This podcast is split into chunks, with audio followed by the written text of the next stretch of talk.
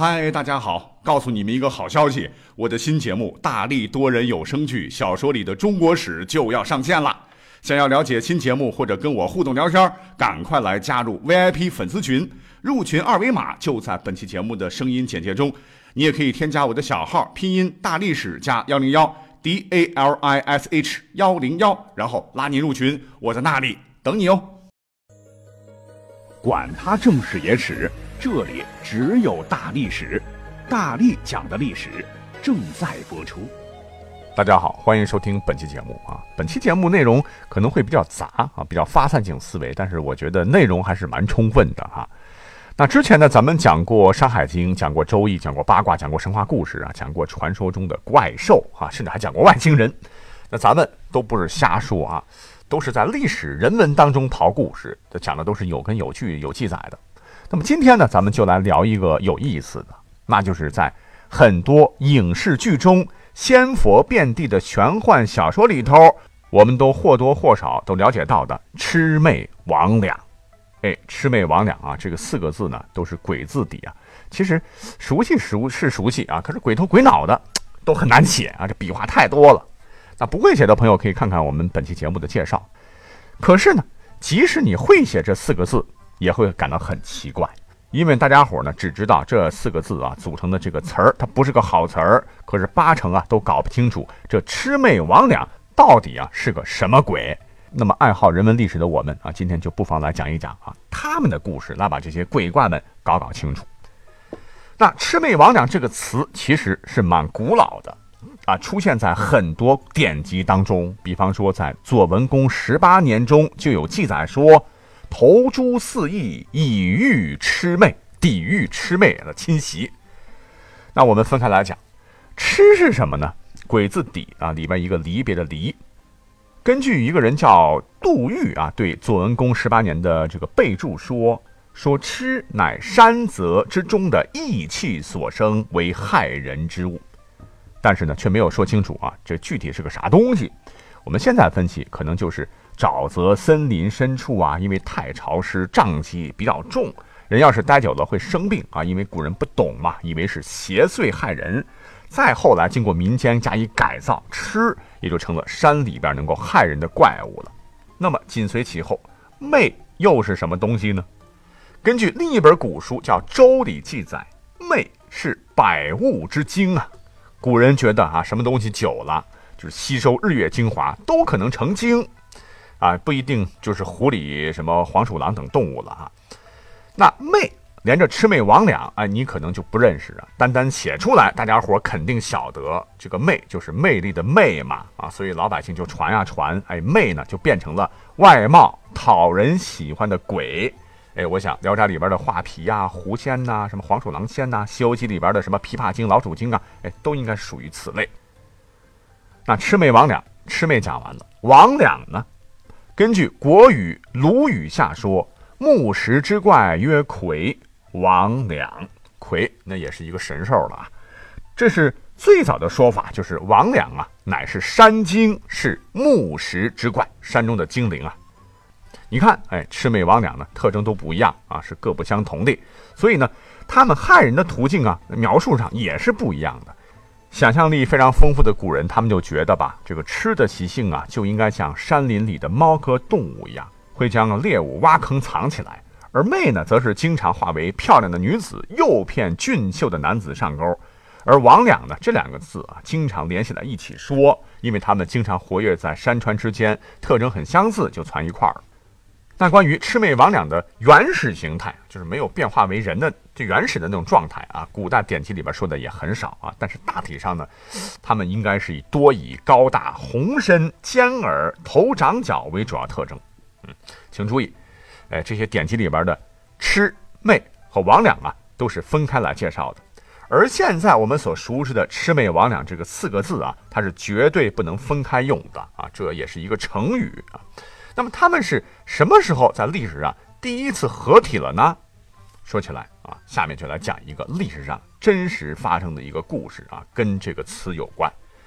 那么在《左传·宣公三年》这本书中记载说，从前呢，这个夏商周秦，这个夏朝啊，在有正德的时候，就是有德行的时候，他呢就把远方的东西画成图像，让分布在九州的长官进贡铜器，铸造了代表九州的九鼎，并且把这些图像呢铸在鼎上，就像拍照片一样嘛。那时候也没有照相机发明出来啊，用这种方式吧，就把所有的物象具备在上面，让老百姓知道神物和怪物，其中呢就包括了魑魅魍魉。什么目的呢？一个是铸成九个大鼎，代表九州啊，代表的王权不可侵犯；另一方面呢，就是祈求能有上天的福佑吧，能够使上下和谐，让老百姓安居乐业吧。啊，以后进入川泽山林呢，就不会碰到魑魅魍魉这些鬼怪了。那么，这应该是史书上有记载的哈，第一次把魑魅和魍魉写在一起了。原话就是“魑魅魍魉，莫能逢之”啊。那么《左传》宣公三年呢，还讲了这么一个故事啊，说是在夏商周到周的时候，到春秋时代吧，当时的这个周天子到了周定王的时候啊，你别看周定王是天下之主啊，实际上呢，他的权力当时已经是丧失殆尽了，他的地盘啊，只有国都洛阳附近这么一丢丢地方，已经失去了当时对各个诸侯国的控制能力，而各国国君呢？不但不按照规定赴朝面君纳贡，有的呢甚至还想推翻周朝，夺取天下。话说，在公元前六百零六年，春秋五霸之一有一个楚庄王啊，率军征讨小国陆浑，这路过洛阳郊区时啊，就为了炫耀武力吧，他在周朝境内是陈兵示威。当时的名义上的国君周定王是惶恐不已啊，就急忙派自个儿大臣叫王孙满。带上许多许多的礼物去慰劳楚庄王，天子也是吓破胆了哈。那楚庄王呢，可根本就没把周定王派来的使臣看在眼里啊，对他是非常的傲慢无礼。楚庄王耀武扬威的向王孙满问道：“说你们周朝王宫里珍藏的这个九鼎是个什么样子呢？大小轻重怎么样呢？”刚讲了啊，因为这个九鼎啊，据说是夏朝传下来的。分封九州的九鼎啊，象征的权力嘛，一直以来也是周王朝最高权力的象征。那楚庄王问鼎，就暗示着他有夺取周王朝政权的野心。当时呢，这个周的使臣王孙满对楚庄王的野心也是非常不满了，但是又为了保全周王朝啊，他所以他就机智含蓄地回答说：“鼎上啊。”也就只是铸了一些图案而已啊，就铸了一些妖魔鬼怪啊，只是为了让咱们这个老百姓啊都能了解妖魔鬼怪的凶恶形象。他们到了山林水泽这种地方啊，碰见魑魅魍魉啊，也能够识别躲避啊，仅此而已。他又继续说道：“说要得到王位呀，其实大王啊，不在于有没有这些鼎，而在于有没有很高的威望。”您看，现在我们周天子地盘虽然已经不大了啊，但是他的威望还在。周朝的江山呢，还不会丢掉啊！你比方说，如果有人今天要打我们，那大王你知道吗？其他诸侯一定不会坐视不管的啊，一定会对他群殴的。楚庄王听了王孙满的一番议论呢，就觉得自己的实力，嗯，好像还真的不够雄厚啊，威望还不足以服人，于是就带兵离开了洛阳。那王孙满立功了，凭着自己的三寸不烂之舌，挽救了大周朝啊。虽然说这一次呢，楚庄王没有把这个鼎夺走，没有篡权成功啊，可是后头呢发生了一个历史的悲剧啊，就是后头秦国不是强大了吗？有个王还挺猛的，叫嬴荡，他呢啊是不吃菠菜都力大无比啊。有一次带着手下到周的这个都城嘛去游玩吧，就看到了这刻有魑魅魍魉的这个鼎啊，啊就想把这个鼎举起来，没有想到啊把自个儿的髌骨砸断了。那当时也没有先进的骨科医院呢，啊自个儿就这么挂了啊。酿了一个大悲剧啊！不过值得一提的是啊，除了这些经典里边的这个描述啊，这个魑魅魍魉啊，还是我国神话体系当中最早诞生的一批原始怪物。那现在我们所听到的一些神话故事里边的那些个妖魔鬼怪啊，其实都是以他们为原型的啊。如果你要真要去找的话，那么魑魅魍魉啊，可以追溯到华夏文明的远古时代，大约呢是在四千多年以前。那么话说当年呢，炎帝和黄帝啊两位大神，呃，发生了一场大战呢，为了争夺黄河流域的统治权。还有一本历史典籍啊，叫《陆氏蚩尤传》，它里边说啊，蚩尤名姜，炎帝之义也，就是炎帝的子孙呢，有个叫蚩尤的蚩尤结果呢有一次大战被皇帝俘虏之后，这个皇帝仁慈，没有杀害他，而是让蚩尤啊做了自己的随从。蚩尤是暗地忍辱负重，后来找机会逃跑了，回到了炎帝的身边去，力劝炎帝重启战事，报一箭之仇。但是呢，炎帝已经年迈体弱啊，不忍心看到因为自个儿发动战争而让百姓遭殃啊，所以没有听从后人蚩尤的建议。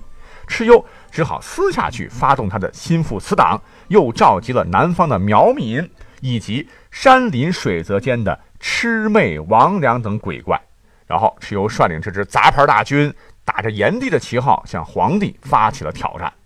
皇帝说：“听到蚩尤竟然发动大军来战啊，不禁是大吃一惊。他本来想施以仁义感化蚩尤，没想到这个蚩尤冥顽不灵啊，呃，这未被感动，无动于衷啊，一心只想报仇。结果双方在逐鹿展开了大决战。蚩尤啊，使用魔法就摆出了毒雾阵，把皇帝的军队围困起来。但是呢，皇帝。”驾着这个谋臣封后发明的指南车，指挥军队冲出了毒雾阵。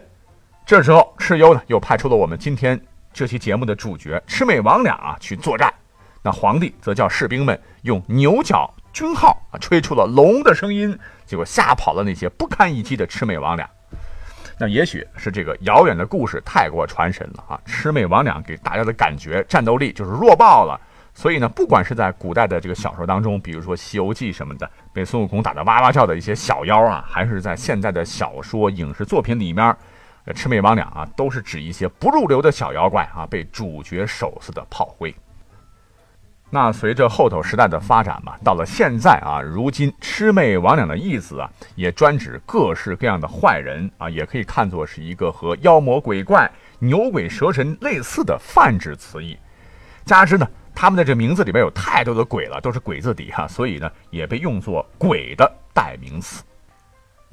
好了，一个魑魅魍魉就着历史的话题就讲了十几分钟啊，我觉得，呃，应该还没有人这么做历史节目的吧？哈，总之吧，也是希望能够在尽可能有限的时间里，把最多的一些知识点讲给你听啊，你有收获就好了。感谢你的收听，我们下期再会。